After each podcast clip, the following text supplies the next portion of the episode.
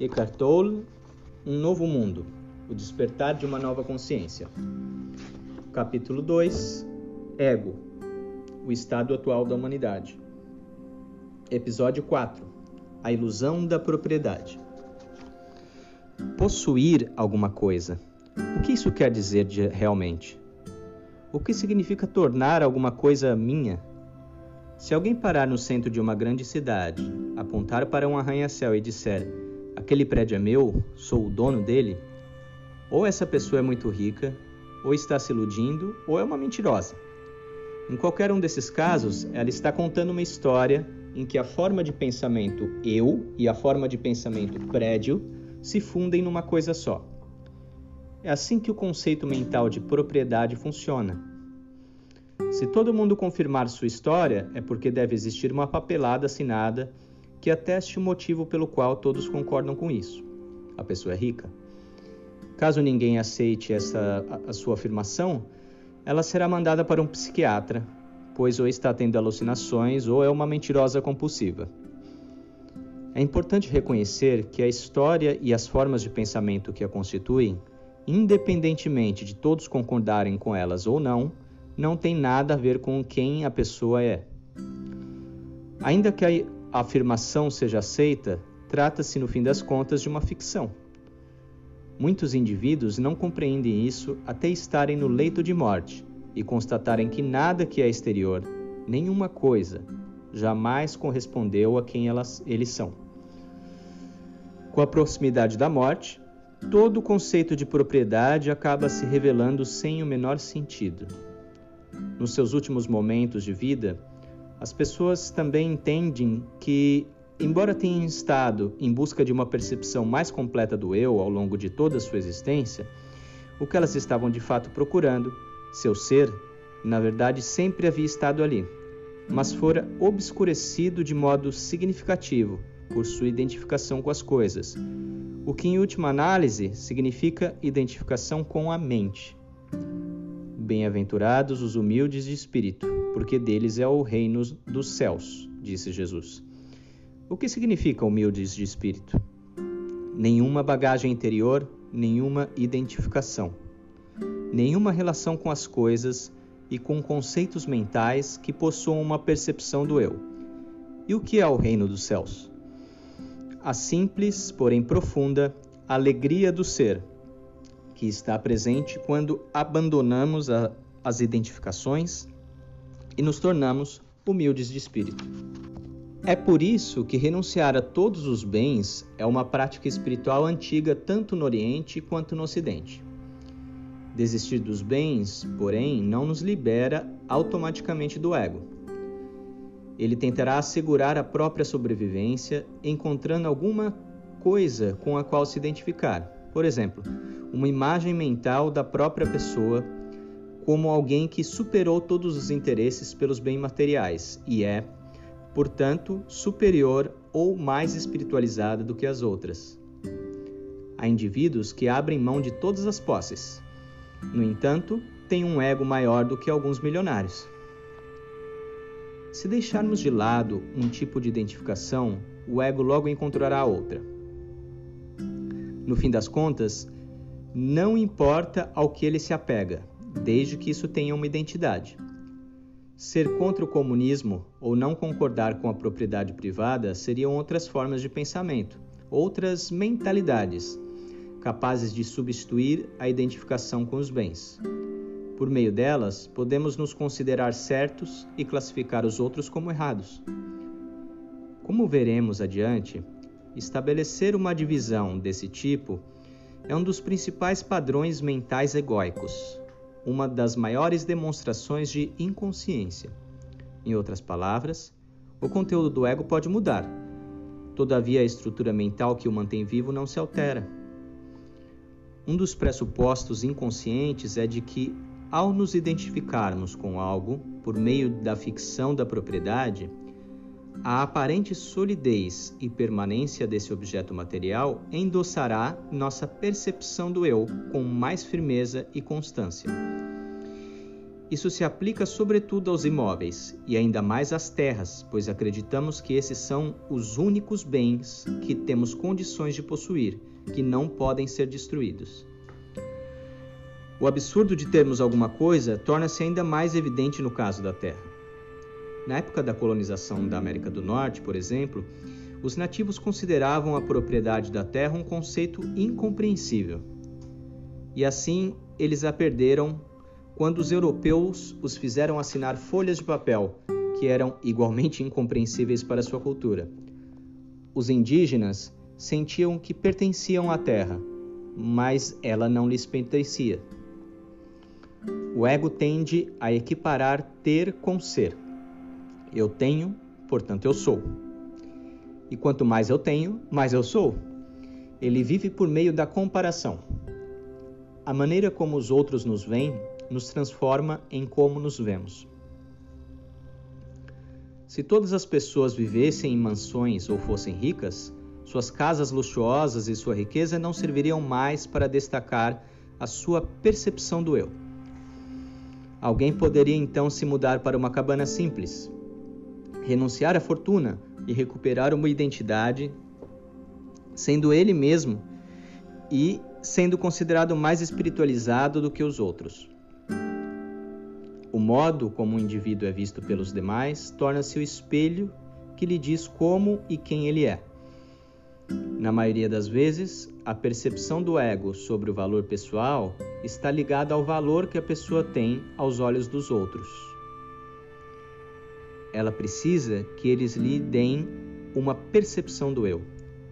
Caso viva numa cultura que, em grande medida, equipara seu valor a quanto e ao que ela possui, é bom que seja capaz de detectar essa ilusão coletiva, para não ser condenada a correr atrás de coisas pelo resto da vida, na vã esperança de encontrar seu valor e satisfazer sua percepção do eu. Você quer saber como se livrar do apego às coisas? Nem tente fazer isso. É impossível. Esse vínculo desaparece por si mesmo quando paramos de tentar nos encontrar nas coisas. Nesse meio tempo, simplesmente tenha consciência de que está ligado a elas. Às vezes, você pode não saber que está vinculado a alguma coisa, quer dizer, identificado com ela, até perdê-la ou sentir a ameaça da perda. Depois disso, se você ficar aborrecido ou ansioso, é porque o apego existe. Caso esteja consciente de que está identificado com algo, a identificação não é mais total eu sou a consciência que está consciente de que existe vínculo. Esse é o começo da transformação da consciência.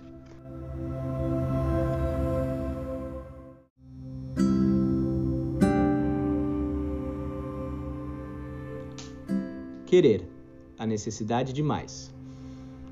O ego se identifica com possuir, mas sua satisfação com isso é de certa forma superficial e passageira Oculta internamente, ela permanece como um sentimento profundo de insatisfação, de estar incompleto, de não é o bastante, não tenho o suficiente. Com o que o ego de fato quer dizer, não sou o bastante ainda. Como vimos, ter o conceito de propriedade é uma ficção criada pelo ego para adquirir solidez e permanência e se destacar, tornar-se especial. Mesmo que não sejamos capazes de nos encontrar por meio disso, existe outro impulso mais forte subjacente a esse que pertence à estrutura do ego: a necessidade de mais, o que podemos também chamar de desejo. O ego não dura muito tempo sem isso.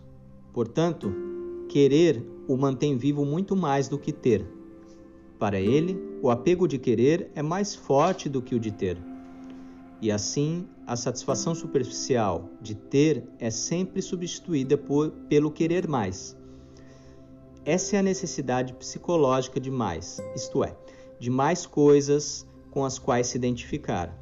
É como um vício, não é verdadeira. Em alguns casos, essa necessidade psicológica ou a sensação de que ainda não há o bastante, que é tão característica do ego, é transferida para o nível material, e então converte-se na avidez insaciável. Em geral, as pessoas que sofrem de bulimia obrigam-se a vomitar para continuar comendo. é sua mente que está faminta e não seu corpo. Os que sofrem desse distúrbio alimentar poderiam se curar se, em vez de se identificar com a mente, conseguissem entrar em contato com o próprio corpo e, assim, sentissem suas verdadeiras carências físicas em lugar das pseudo-necessidades da mente egóica. Alguns egos sabem o que querem e perseguem seu objetivo com uma determinação inflexível e implacável. Gengis Khan, Stalin, Hitler, para dar apenas alguns exemplos inquestionáveis. A energia por trás de, da sua vontade, porém, cria uma energia oposta de igual intensidade, que por fim leva à queda desses indivíduos. Nesse interim, eles se tornam infelizes e fazem o mesmo com muitas pessoas, ou, como mostram episódios clássicos, criam um inferno sobre a terra. A maioria dos egos tem vontades conflitantes. Eles querem coisas diferentes em momentos distintos, ou talvez nem saibam o que desejam. Só sabem o que não querem, o momento presente. Desconforto, desassossego, tédio, ansiedade, insatisfação, tudo isso é resultado da vontade insatisfeita. Como querer é algo estrutural, nenhum acúmulo de conteúdo consegue oferecer uma satisfação duradoura enquanto essa estrutura mental está em ação. O desejo intenso, que não tem um objeto específico, costuma ser encontrado no ego ainda em desenvolvimento dos adolescentes. É por isso que alguns desses jovens vivem num estado permanente de negativismo e insatisfação. Todos os seres humanos do planeta poderiam ser facilmente atendidos em suas carências materiais em relação a alimento, água, abrigo, roupas e confortos básicos, não fosse pelo desequilíbrio de recursos criado pela necessidade insana e voraz de querer sempre mais, a ganância do ego. Isso encontra expressão coletiva nas estruturas econômicas, como as grandes corporações, que são entidades egóicas que competem entre si por mais. Seu único e cego objetivo é o lucro. Elas perseguem essa meta do modo mais implacável possível. A natureza, os animais, as pessoas, até mesmo os funcionários não são mais do que algarismos no seu balanço comercial objetos inanimados a serem usados e depois descartados. As formas de pensamento mim, meu, mais do que, eu quero, eu preciso, eu devo ter e não o bastante pertencem não ao conteúdo, mas à estrutura do ego. O conteúdo pode ser trocado. Enquanto não reconhecemos essas formas de pensamento em nós mesmos, isto é, enquanto elas permanecem inconscientes, acreditamos no que elas dizem. Assim, ficamos condenados a agir de acordo com esses pensamentos inconscientes, a buscar e não encontrar, pois quando eles entram em ação, nenhum bem, nenhum lugar, nenhuma pessoa, nenhuma condição jamais nos satisfaz. Não há conteúdo capaz de atender nossa vontade enquanto a estrutura egóica permanece atuante. Não importa o que tenhamos, nem o que venhamos a conquistar, não seremos felizes. Sempre estaremos procurando alguma coisa além, que nos prometa mais plenitude, que nos diga que vai completar a percepção do eu insatisfeito e saciar aquele sentimento de carência que trazemos dentro de nós.